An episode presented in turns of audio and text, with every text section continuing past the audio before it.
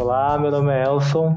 Olá, meu nome é Eduardo. Olá, meu nome é Camille Piasbeck. E a gente está aqui no Serviço Social Cast. É, o nosso podcast ele tem a proposta de ser é, uma conversa descontraída sobre temas diversos da profissão do serviço social. E no episódio de hoje a gente vai falar um pouquinho sobre religião e serviço social. O que que tem aí, né, nessa saara de, de assuntos e de conhecimentos que nós temos dentro da nossa história da profissão. Para discutir esse assunto com a gente, a gente trouxe a nossa excelentíssima aí convidada, a Maria Carmelita Yasbeck, e eu gostaria que ela se apresentasse um pouquinho para os ouvintes. Bom, boa noite. É, a primeira coisa que eu queria dizer para me apresentar é que vocês têm a sorte de ouvir uma pessoa que conheceu a fundadora do Serviço Social no Brasil. Ela já era bem velhinho, agora sou eu que sou bem velhinho. Né? Imagina. o prazer de, de entrevistar para minha dissertação de mestrado a dona Odila Sintra Ferreira, que foi a mulher que criou o primeiro curso de serviço social. E, no mais, eu sou bastante conhecida pelo meu envolvimento com a área de fundamentos do serviço social e também com assistência social. Eu pesquisei muitos anos assistência, estive no CNAS, e investi muito da minha energia na luta pela assistência social brasileira. E é isso, eu acho que para esse tema que vocês escolheram hoje, é muito interessante ter alguém que conheceu a mulher que não só criou a primeira escola, mas que fundou a Ação Católica em São Paulo. Eu lembro que ao longo da disciplina que eu tô tendo com a senhora esses dias, de fundamentos, né, a gente conversando sobre, sobre a religião e o impacto dela pro serviço social, principalmente ali para todas a, as assistentes sociais, as primeiras formadas no curso, que inclusive tá na capa do livro Relações Sociais, Serviço Social no Brasil, né, tá aqui do meu ladinho. É, e eu fiquei tipo, caramba, como que isso dá um tema de um episódio muito bom, assim, de podcast, sabe? E é uma um assunto que a gente não discute tanto, né? E é uma coisa que está na gênese do serviço social no Brasil. E, e a Odila, ela, ela tinha relações religiosas, certo? Já que o tema é religião, né? A dona Odila foi a fundadora é, do movimento de ação católica em São Paulo, que era um movimento que exigia é, uma iniciativa do laicato, quer dizer, não, não era um movimento da igreja poderia criar. Dizer, ela poderia abrir o espaço, mas os fundadores, os organizadores, os militantes, né, vamos dizer assim, da ação católica eram todos leigos. E a dona Dila foi a mulher que criou esse movimento em São Paulo. Olha, só por aí já tem. Ela cria o um movimento em 34 e em 36 ela cria a primeira escola de serviço social. Então, há um vínculo na gênese, né? É muito íntimo, né, com a profissão e desde a origem. O professor Zé Paulo Neto é, costuma dizer que o serviço social é, nasceu antimoderno, porque nasceu vinculado ao pensamento da igreja, que naquele momento era profundamente conservador porque isso também é um dado sobre a Igreja Católica, ela tem períodos de grande de aprofundamento do seu conservadorismo e, e períodos mais, é, mais leves, vamos dizer, mais, mais participativos com a vida social, como a gente está vivendo agora um com o Papa Francisco, engajada com as lutas, com as questões globais, se posiciona, são, são perfis de papas, né? que há alguns que nem aparecem, nem se importam muito com a vida mundana, vamos dizer assim, já que falando em igreja. Então, Odila é uma mulher é, que pertenceu, vamos dizer, do ponto de vista das suas origens de classe, à burguesia cafeeira. A filha de, né, de senhores de terras de café, né? E eu, eu sempre comento isso na aula, você deve lembrar, é, elas tinham muitos recursos. Elas estudam no Brasil só os primeiros anos primários primeiro, segundo, depois ela vai estudar na Europa, na Suíça, e, e lá ela faz um curso na escola normal social de, de Paris, um curso de ação social, que era um curso que formava agentes de ação social, que era ação política, trabalho com sindicatos, e por aí ainda não tinha igreja, era um curso da Universidade Francesa. Ela volta e ela entrei em contato com os, os alunos do, o Colégio das Adultas, que eram religiosas e que queriam fazer algum curso, estudar alguma questão, e ela sugere que se estude o tema é, da questão social, né, que era um que estava forte naquele Brasil, vocês imaginam isso, 30, 31, 32, não é? Uma revolução constitucionalista em São Paulo. Né? E aí é, ela manda buscar, eles convidam uma assistente social belga chamada Adèle Delaunay, que vem dar um curso sobre questão social. E é, a Adèle aponta a necessidade de uma organização dos leigos da igreja para enfrentarem é, as consequências negativas da ação social. Um dos temas que elas discutiam era a encíclica Rerum Novarum, do Papa Leão XIII, que foi publicada em 1891. Dizer, já faziam alguns anos, já estava nos anos 30, elas estavam discutindo também a outra encíclica, quadragésimo ano, que comemorava os 40 anos é, da Rerum Novarum. Então a ação social era tema, a questão social era um tema forte na Rerum Novarum, e uma ação católica capaz de, de enfrentar a questão social era tema da 40 ano. Então, ela discutia profundamente essas coisas.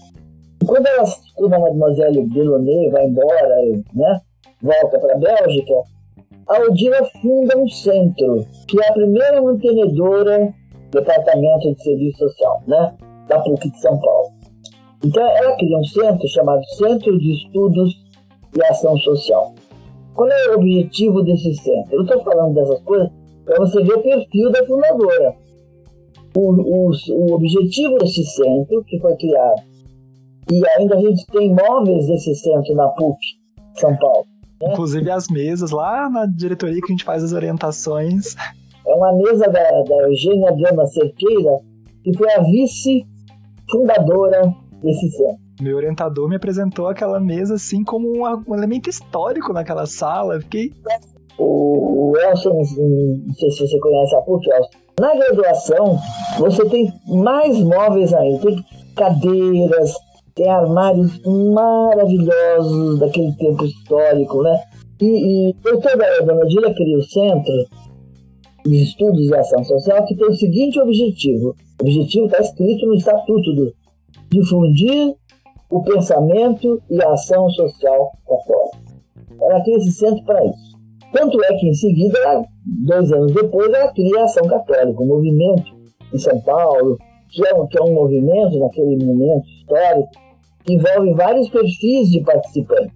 Tem a JUC, que é a Juventude Universitária Católica, a JEC, que era a Juventude Estudantil Católica, a JOC, que era a Juventude Operária Católica, a JAC, que era a Juventude Agrária Católica. Bom, eles tinham uma penetração total na sociedade. E aí elas começam uh, a se envolver com, com, os operários, porque o objetivo da ação social era um, um trabalho junto ao operariado, né, porque na encíclica renovaram, a igreja se posiciona fazendo uma crítica aos abusos dos patrões em relação à condição de vida dos trabalhadores, quer dizer, ela é, ela é dura com essa superexploração e, ao mesmo tempo, ela é dura em relação ao grande risco de crescimento do movimento socialista. É tipo, né, não, dá para pisar nos operários, mas também não é para poder eles tomar o poder, basicamente. Então ela está ali, né, criando criar uma, uma melhoria da, das condições de vida do operário no capitalismo,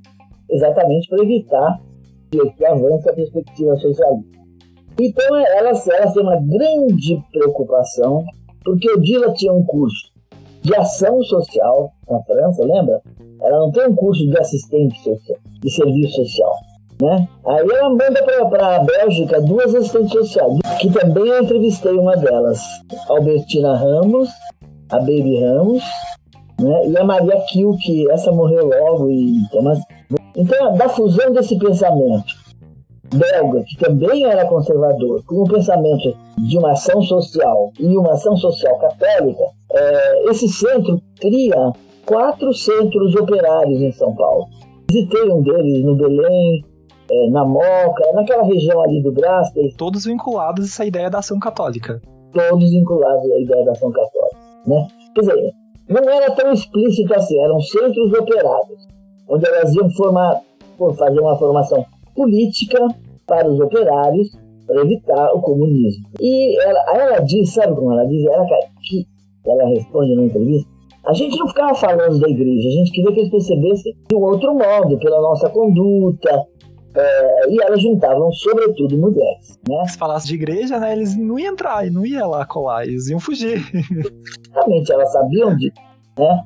É engraçado que eu tinha é, uma ideia de que essas ações elas também serviam para difundir a fé católica, assim. É, e me parece que não era é, só esse o objetivo, né, também a, da articulação né, dessas primeiras assistentes sociais, não é? Tem um projeto político também, né? O projeto político era evitar, vamos dizer assim, falando de um modo bem simples, o avanço da perspectiva socialista nas lideranças dos trabalhadores. Que elas queriam formar líderes operários capazes de confrontar os líderes comunistas e formar líderes operários a partir da doutrina social da igreja. Mas ela, ela explica, né, isso nunca foi muito explorado além disso, porque ela explica que não era direto, que elas faziam, é, por exemplo, orientavam as, as mulheres, elas tinham uma grande preocupação com as mulheres, e estavam entrando no mundo fabril, você imagina nos anos 30, eu sempre digo isso também, elas eram muito corajosas, porque elas foram para o mundo do trabalho, as fundadoras. Criaram a escola e foram para o mundo do trabalho. Eu, eu, nem sei se a dona Dina algum dia ganhou alguma coisa numa escola, ela, ela realmente ela não precisava. Mas vieram, vieram professoras que viviam disso, como a Nadir Kifuri, que se aborreceu com essa capa do livro aí, porque ali é uma burguesia. ela assim: eu não sou pretensão, eu sempre trabalhei para me sustentar. E muitas daquelas ali também trabalharam para se sustentar. E a Lucy Montoro, que está naquela capa também, eu nunca mostrei qual delas era ela.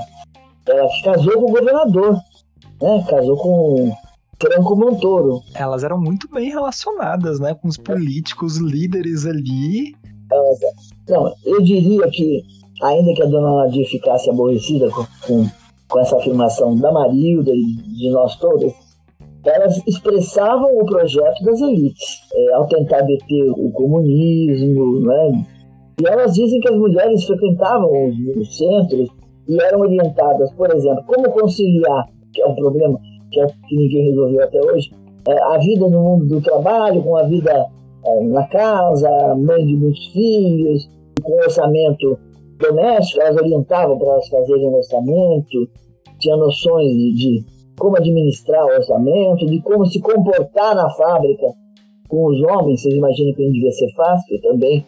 Um caminho ali moral também, né? De uma perspectiva moral forte, né? Moralizante mesmo. Elas continuarem sendo as mães de família que elas deveriam ser, educadoras dos seus filhos, cuidadoras do seu lar, administradoras do seu lar e trabalhadoras que ao mesmo tempo deviam dar um exemplo é, de disciplina no trabalho, de boas trabalhadoras. Então, a grande preocupação delas era essa, era formar quadros na perspectiva da ação católica da igreja. Então, nesse tema da, da Gênesis, isso aqui é, é genético mesmo, né? no DNA da profissão.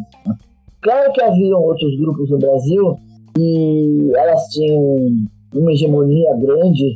Esses grupos não apareciam com a força contestadora. Por exemplo, aquilo que hoje é a UERJ, a Universidade Estadual do Rio, é, foi uma universidade laica que surgiu no Rio, é, apoiada pela mulher do Getúlio Vargas, e, e, tem uma figura histórica que agora que a gente está estudando melhor, Maria Isolina, que, que era uma mulher que não era católica, que era divorciada, imagina naquele tempo, e que fundou um curso. Gente, eu não fazia ideia disso.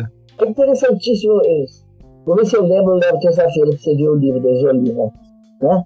Mas, obviamente, ela, ela devia ser, numa sociedade como a brasileira, ela devia ser silenciada. Porque esse grupo que fundou a escola de serviço social da PUC, né, chamava escola, era um grupo que saiu pelo Brasil, eles fundaram escola no Nordeste, no Rio Grande do Norte, e elas é, negociavam com congregações religiosas que, que assumiam as escolas. A PUC de Campinas era de uma congregação também.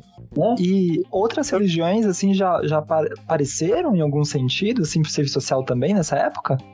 Nessa, nessa época, não. que eu saiba, né? Pode ser até que apareça.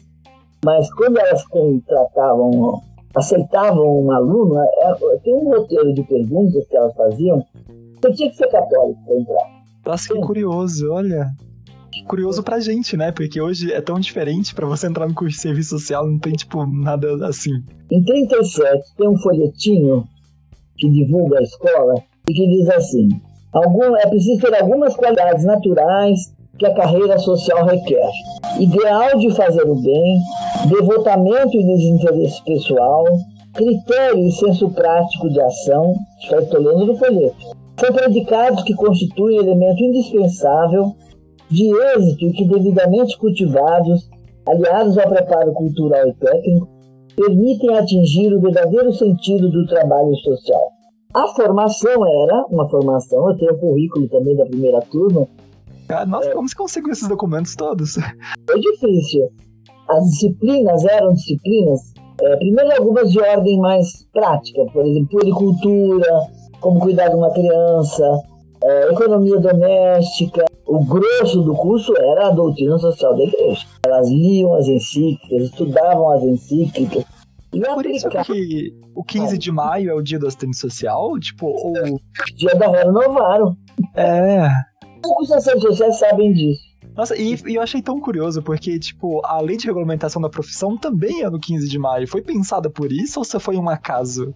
Não sei, deve ser uma a gente comemora, a gente não, não leva muito em consideração é o dia da Renovaram, não. Nem lembra, nem lembra da Renovaram. Mas, então, e além disso, além da, de estudar a doutrina, elas utilizavam o método da ação católica, porque aquele movimento da ação católica tinha um método de trabalho bastante interessante, que é o ver, julgar e agir. Até então, elas não tinham domínio de técnica nenhuma para trabalho com grupo, nem para trabalho. Isso elas só vão conseguir em 41, quando elas vão para os Estados Unidos. Mas antes mas... elas nem gostavam dos Estados Unidos, né? Não, não, elas vão, mas a Nadir deixou, ela nem acabou o. Ela aprendeu o caso, fez uma tese sobre o caso e acabou não defendendo a tese. Voltou para o Brasil. É, esse ver, julgar e agir como é que as pessoas faziam na igreja, por exemplo? Né? Terminava a igreja, aí os jovens iam fazer uma reunião grupal. E aí escolhiam uma, uma situação, aí faziam um processo assim de ver, vamos, vamos destrinchar. O que, que, nós, o que, que esse, esse fato nos diz? As crianças da rua, por exemplo. Por que tem crianças não? Ficavam, escreviam. Depois julgar. O julgar era tomar uma posição. O que, que nós devemos fazer diante disso? Bom, vamos lá, vamos levar para o juizado de menores, que era o que existia na época, vamos fazer o quê? E depois agir, ver, julgar e agir. E agir era ação. Havia uma intervenção. Buscava-se uma forma de intervir. Que coincidiu, mais ou menos, eu acho que é um processo muito semelhante àquele que depois a gente, a Nadir, por exemplo, vai buscar em casa, que era um estudo diagnóstico e uma intervenção. Então, é, primeiro falava tratamento. Estudo diagnóstico e tratamento.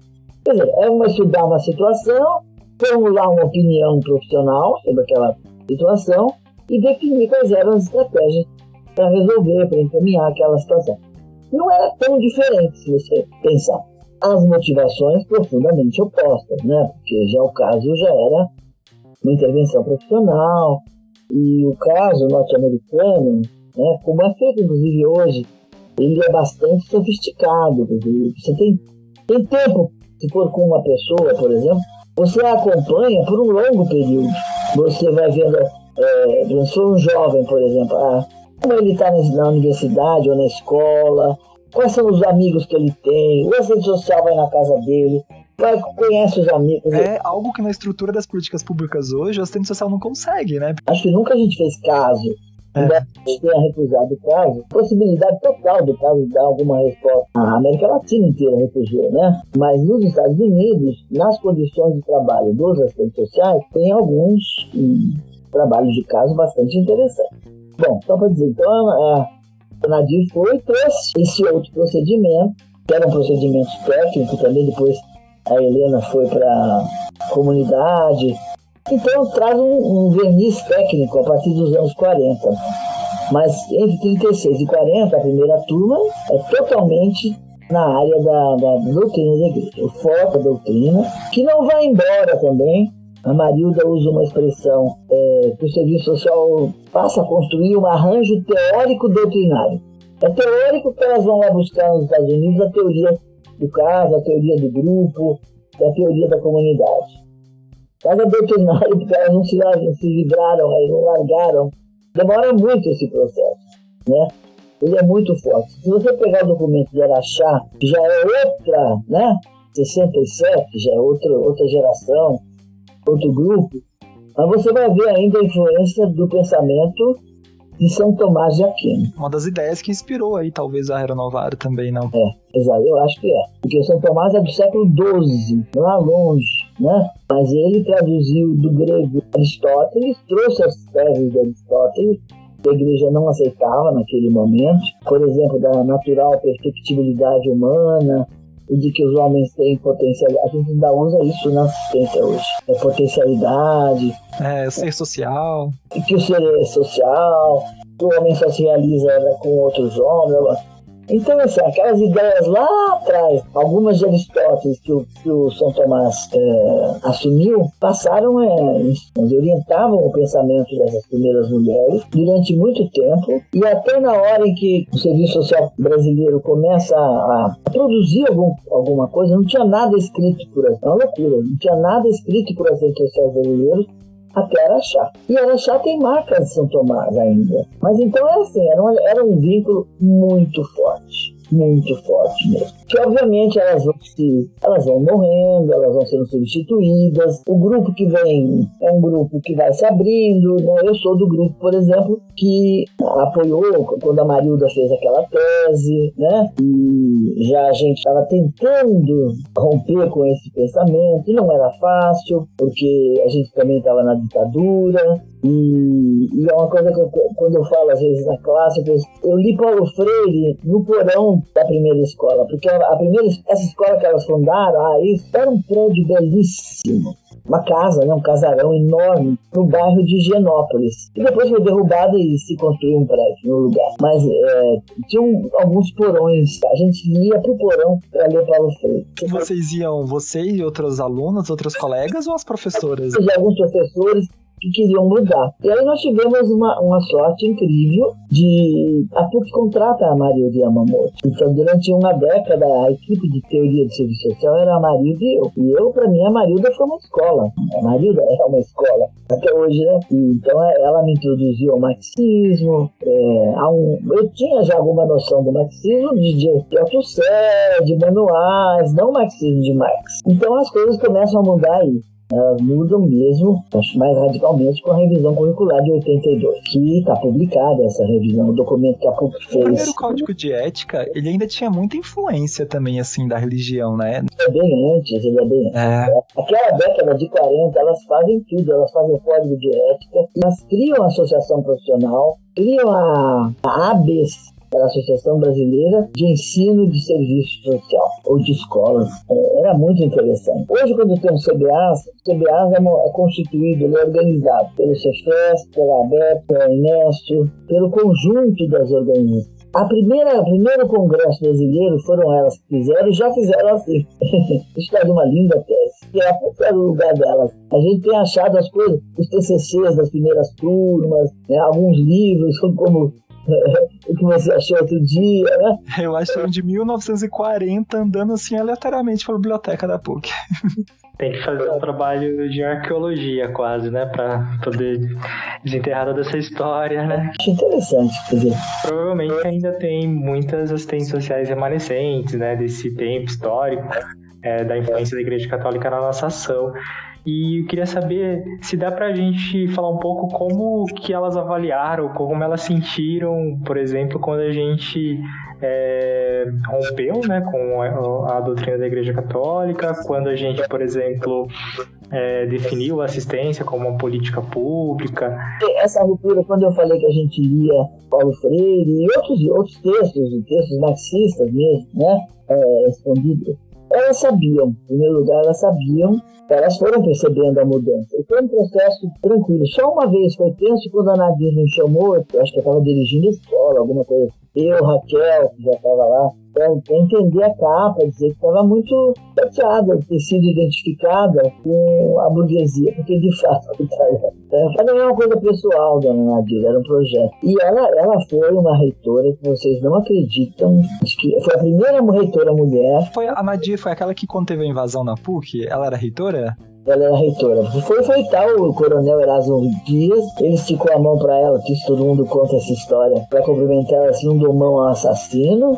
Caramba! Ah, não, ela foi incrível. E outra coisa linda que ela fez, ela chamou todos os intelectuais é, que estavam sendo perseguidos porque eram marxistas nas universidades públicas ela chamou tudo pra PUC. O Florestan Fernandes foi dar aula lá, Paulo Freire. Paulo Freire fez um projeto, inclusive, na cidade onde eu e o Elson trabalham, que é Osasco. Eles fizeram um projeto junto com a PUC. Vou deixar vocês com inveja. A minha salinha, a nossa salinha de serviço social, do pós, ficava na frente da salinha dele. E ele ia lá pra frente e a gente ficava batendo papo. Então, ela abriu a universidade, ela abriu pra Uni, que estava perseguida, não tinha sede. É, ela abriu o TUCA, fez um, um os teatros críticos. O Tuca sofreu dois incêndios. Ele tem as marcas na parede, o arquiteto que reformou deixou as marcas de incêndio. Né? É, não foi um processo é, violento. Primeiro que a dona Nadir adorava a gente. E foi muito tranquilo esse processo, uma coisa interessante. E outra coisa linda, elas foram se abrindo. Na área da comunidade, levou comunidade para tudo no Bangladesh, para África, pra... mas ela já levou uma ideia de comunidade mais aberta. E, e elas foram mudando. A, a Malu, a Malu é, é incrível. Ela dirigiu o União, o núcleo que hoje a Rosângela dirige, trouxe movimento social para dentro da universidade. Então elas foram mudando. A Nadir deixa o serviço social com a reitoria. Ela fica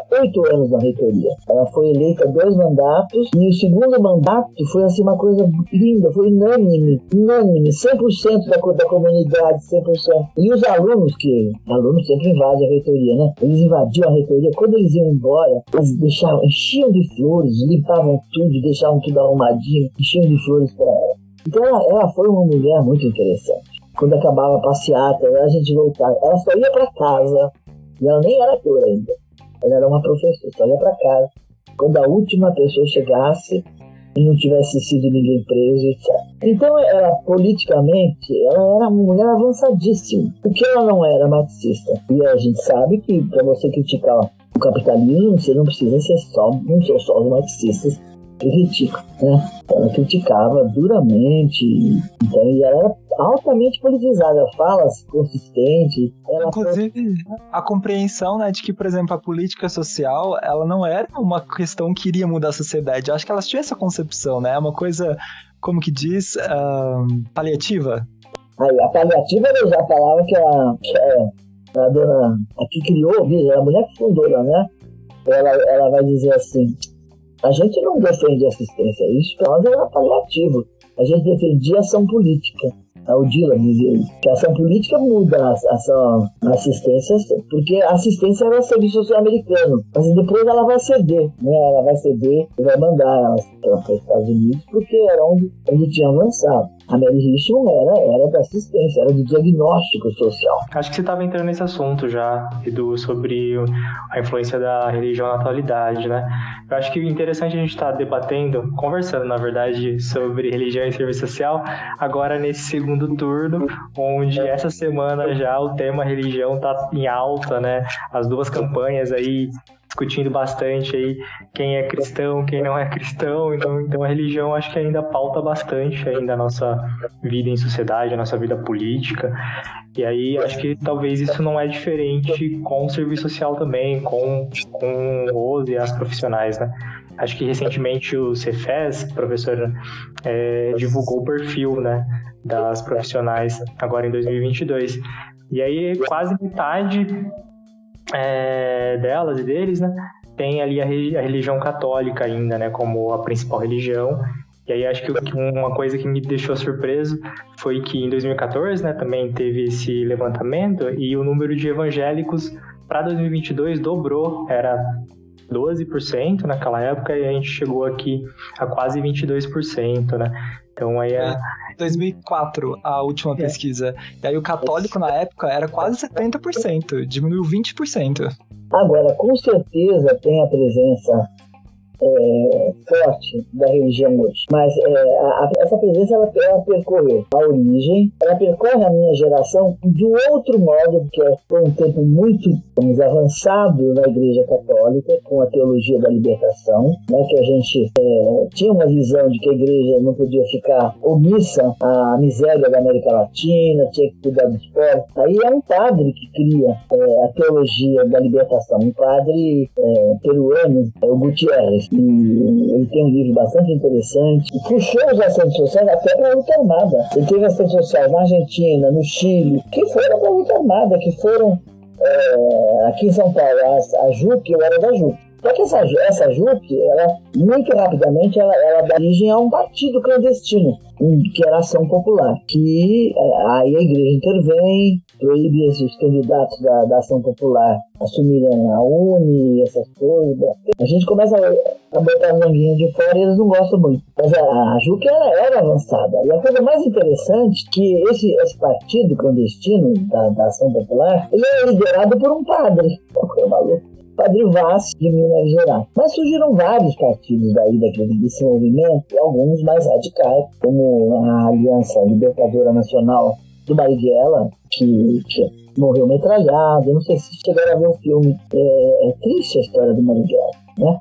Mas ele não estava sozinho, ele tinha sustentação de, de padres, de leigos, as pessoas davam dinheiro para manter a organização, né? Então, eu vejo, essa outra geração ela foi se deslocando da igreja por uma ação política que às vezes foi terrível. Né? Na Argentina foi terrível. Muitas morreram, muitas saíram para a luta armada mesmo. Colegas nossas, né? Eu não sei se vocês viram, há pouco tempo, o Jornal Nacional fez um conjunto de depoimentos, acho que ainda pode ver isso no YouTube, de, de pessoas que viveram na ditadura e uma delas é a professora Rosalina Santa Cruz. Rosa é nossa professora na graduação. Ela tem o irmão dela, Fernando, é um desaparecido. O Mauriazzi fez um poema para a mãe da Rosa. E a Rosa, quando se apresentou no Jornal Nacional, ela contou das torturas, da violência, nossa. E ela, e ela falou que era da luta armada. Rosa, pelo amor de Deus. Caramba, muitas dessas pessoas também foram para as fábricas, né? Para ter contato ali com o pessoal, fazer essa, esse boca a boca ali com os operários. Pra, pra gente, pro pessoal, pra mim pediria, mas eu tenho uma amiga que foi ficou um ano com o marido morando na, na, fábrica, na periferia, e aí ela voltou, e voltou, não voltou mais para serviço social. Ela estava no terceiro ano, e aí ela voltou para pedagogia. E hoje é uma grande pedagoga, uma grande. Então, o, é, essas organizações, é, conforme elas vão se radicalizando, elas, de um lado, elas atraem outras pessoas, e de outro lado, elas perdem algumas. É, é uma coisa complicada. Bom, mas então, até a minha geração ainda tinha essa coisa da igreja, mas ela vai perder, ela, ela vai se perdendo na minha geração. Ela se perde com a influência da Marilda, com a influência do é, Zé Paulo. É, tem uma tese de doutorado aqui na PUC, da Lídia Monteiro, é, é eu tenho esse documento. Ela fez um, um doutorado, ela estuda 10 histórias de vida de militantes e figuras importantes do serviço social. O único que não passou pela igreja foi o Zé Paulo. Ele já mocinho estava no Partido Comunista. Ele já, ele já entra jovem no partido. Já ah. era um jovenzinho revolucionário. ele é o único. Mas as outras é um grupo bem de gente, de militantes políticos importantes, todos passaram pela igreja, é, pela essa igreja renovada, né? Mas isso vai esmaecendo e vai desaparecendo. Né? Até chegar uma hora em que é, fica, vamos dizer, fica meio adormecida essa história. Mas isso volta a aparecer agora. Voltou com a eleição de Bolsonaro, já na época da eleição de Bolsonaro, na última eleição do Cefestres apareceram grupos que questionaram, vamos dizer, não, não em nome da religião, mas que tinham vínculos né, com outras igrejas. E agora, também tem uma hipótese, porque essa pesquisa ela mostra, assim, tem católicos protestantes, né? E tem, tem os pentecostais, eu não sei se ela trabalha com os pentecostais. É, esse quadrinho é maravilhoso, esse quadrinho que está lá na pesquisa que vocês mandaram, né? Aí dentro dos evangelhos você tem as igrejas tradicionais protestantes, metodistas, presbiterianas, que têm os seus, as suas lideranças, né? Di, diferentemente dessa expansão do pentecostal que ocorre na periferia de São Paulo, por exemplo, que alcança a população e talvez alcance alguns profissionais, que é qualquer um pode ser pastor e criar uma igreja. Que é muito diferente de você pegar uma é, metodista, tem tem as suas, suas divergências teológicas, vamos dizer, mas não tem essa loucura de, de da igreja fazer em três dias a igreja, o Edir Macedo, né? Aí, isso que começou a complicar e eu não sei, a gente não sabe, precisaria ter feito essa pesquisa, não, não teve essa ainda esse. Quais são os assentos sociais que estão envolvidos, por exemplo, com um projeto político é, pentecostal? Que é. A gente não estuda isso. Eu acho que vai ter que estudar. É, acho que o perfil tá mudando muito, né? Isso acaba mudando, de certo modo, algumas perspectivas, assim, desses, desses profissionais. Vai perdendo a força, a religiosidade na, na, na profissão. É, mesmo que as pessoas sejam católicas, espíritas, né? Isso foi perdendo a força porque a gente avançou num projeto marcado pela profissionalidade, né? Rigoroso, tem um código de ética. Baseado em ciência, na teoria. Ou de no seu trabalho cotidiano apelarem, por exemplo, a religião como elas apelaram, como elas usavam. Não, não era um problema para elas isso, entende? Rezar e, e, não era, é, mas nós ao mesmo tempo era uma mescla é, indesejável, porque uma coisa é sua vida privada, sua religiosidade, e outra coisa é o seu trabalho profissional. A profissionalidade ela não, não comporta religião. Então isso foi meio que morrendo. Será que o povo está ficando ateu? Pode ser também, porque o marxismo é um impacto na religião. Mas há muitos que conciliam, muitos, acho que a maioria dos autores marxistas conciliam. É, a gente viu um textinho na nossa disciplina essa semana, né? Marxismo e Teologia da Libertação. É, mesmo, mesmo que de uma forma não muito explícita, a igreja começa a falar em classe, em luta de classe. Então, e os católicos, não a igreja, é, e profissionais como, como assistente social, eles entram nessa luta. Eles entraram na luta. Entraram pesado. Na Argentina, eles entraram pesado. Pertenciam a, a partidos clandestinos.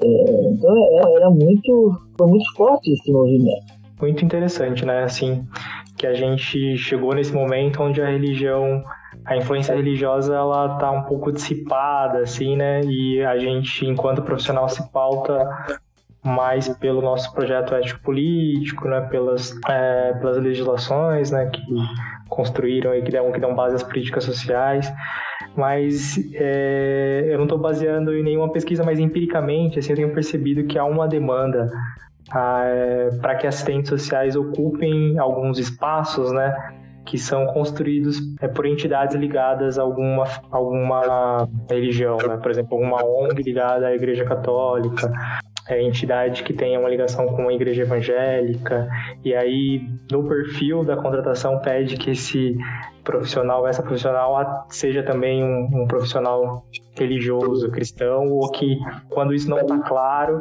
né, na exigência lá está meio implícito que tem que ter ali um alinhamento né, com aquela com aquela entidade ali que se baseia na religião. Tem toda razão. Eu também não conheço nenhum estudo sobre isso, mas a gente observa isso com muita clareza. Às vezes, por algumas dissertações, por exemplo, tem uma menina chamada Tatiana que estudou o trabalho assistente social em organizações católicas, organizações evangélicas, um outro grupo de organização. E isso é, é claríssimo. Inclusive, o assistente social, por exemplo, tem que participar das atividades da, da católica, porque lembrando. As atividades, por exemplo, a quermesse da igreja, que lá ele monta barraquinha. Como se fosse uma atribuição profissional. É, não, mas eles têm isso, eles têm. Porque isso que, que, que o Elson estava falando é, é uma certa exigência da, da, da, instituição, né? Olha, e mesmo, por exemplo, as, as meninas rezam antes. Eu comentei na classe também, há uns anos atrás, eu não lembro exatamente a data, a Federação Espírita de São Paulo só contratava espíritas. É, mas ela contratava porque ela pedia que o profissional, ao, ao terminar o atendimento, desse um passe. Né? Os espíritas, não sei nem como é um passe. Mas, mas não, é uma coisa que eles valorizam, respeitam. Então, como é que você vai dar um passo se você não sabe nem o que é, se você não aceita aquela religião? Então, eles contratavam só espírito. Parece que agora não mais. É, é uma mescla comum, eu acho, viu? Na medida que a profissão foi deixar meio ali de ser dominada pelo catolicismo, né, isso permitiu que profissionais pudessem ir para outras religiões. É, um assistente social que fosse do candomblé, por exemplo, há uns anos atrás, não, tinha, tinha certo constrangimento em se expor, e agora não ia chegar lá na puta e dizer que era do candomblé. Imagina isso lá no começo, quando você tinha que atestar que é católico pra entrar. Então, não tem mais aquela coisa. Isso é bom demais. De, você pode ser o que você quiser. Agora, essa mescla com a política que tá assustando. Né, por exemplo, as PUCs hoje em dia são um lugar onde tem vários serviço social, inclusive o, a PUC São Paulo, e ela é uma instituição religiosa, né? É, e ela abriga ali um programa muito importante no Brasil sobre serviço social. Por mais que ainda não tenha essa influência, né? Da tipo, ah, agora todos os cursos aqui são católicos. Não existe isso, né? Mas, certo modo, só por ser público já é uma influência. Bom, acho que a gente pode ir finalizando então nosso episódio. Uh, vamos entrar aí para a parte de indicações. O que, que vocês acham? Tem alguma coisa aí para poder recomendar para os nossos ouvintes? Bom, eu acho que eu vou indicar a publicação do próprio Cefes sobre o perfil né, de assistentes sociais no Brasil. Acho que é um retrato bastante interessante de, de como é composta né, a nossa categoria hoje. E é um, e-book muito simples de achar, é só digitar no Google perfil assistentes sociais né, Cefes 2022 que encontra facilmente. É, eu lembrei de um. Eu acho que essa indicação é perfeita, eu assino embaixo. Porque ele, ele é acessível, é, você entra em qualquer computador, você entra, não, não, é, não é um livro que você vai ter que comprar, etc. Eu, eu vou dar uma indicação muito original, que é um texto que eu trabalho a disciplina, que é uma, a Revista Serviço Social Sociedade número 12, ainda da década de 70. Eu não sei como, como vocês achariam. Tem uma entrevista com a Odila, que fui eu que fiz com uma historiadora. Na verdade, nós estávamos introduzindo a história oral nas nossas pesquisas, e aí é um, é um perfil muito interessante. Como elas falavam com autoridade, assim, ela dizia assim: Ah, o senhor não se ligou para mim ontem à noite estavam fundando o sistema S. É, quer dizer, eram os, os amigos dela.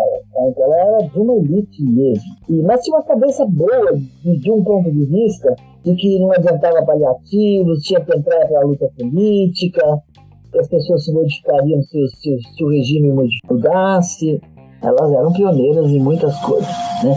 Muita gente que ouve, que nos ouve, às vezes ainda não conhece a profissão e tá conhecendo por aqui. A gente recebeu vários feedbacks muito legais de pessoas falando que quer fazer serviço social depois de ouvir o episódio.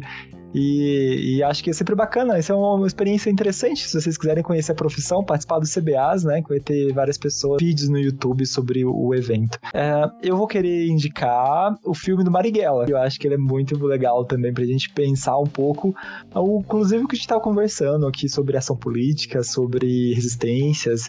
Eu acho que é uma questão bem legal. Legal, esse filme é muito lindo, né? Agradecendo então, professora Yasbeck, por ter aceito o nosso convite e conversado, reservado o seu tempo, né, para conversar com a gente. É, agradecendo de coração e me senti muito honrado de poder participar desse podcast com você. Foi um grande prazer ter você aqui no Serviço Social Cast. Ai, que delícia. Eu fico muito feliz. Eu acho que vocês podem convidar outras pessoas, porque o serviço social é fascinante, né? É demais. Incrível. Muito obrigada pelo convite, viu? Se quiserem seguir a gente nas redes sociais, é serviçosocial.cast ou, ou CessoCast, também vocês podem encontrar.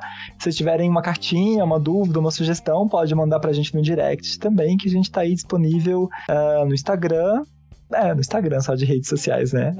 Isso. E ouçam a gente nas plataformas. Quais são as plataformas, amigo? É, a gente está disponível na Deezer, na Amazon Podcast, na Apple Podcast, no Google Podcast e também no Spotify, que é, acho que é o principal, né, que todo mundo ouve. Obrigado, tchau, tchau. Até logo, boa noite. Boa noite.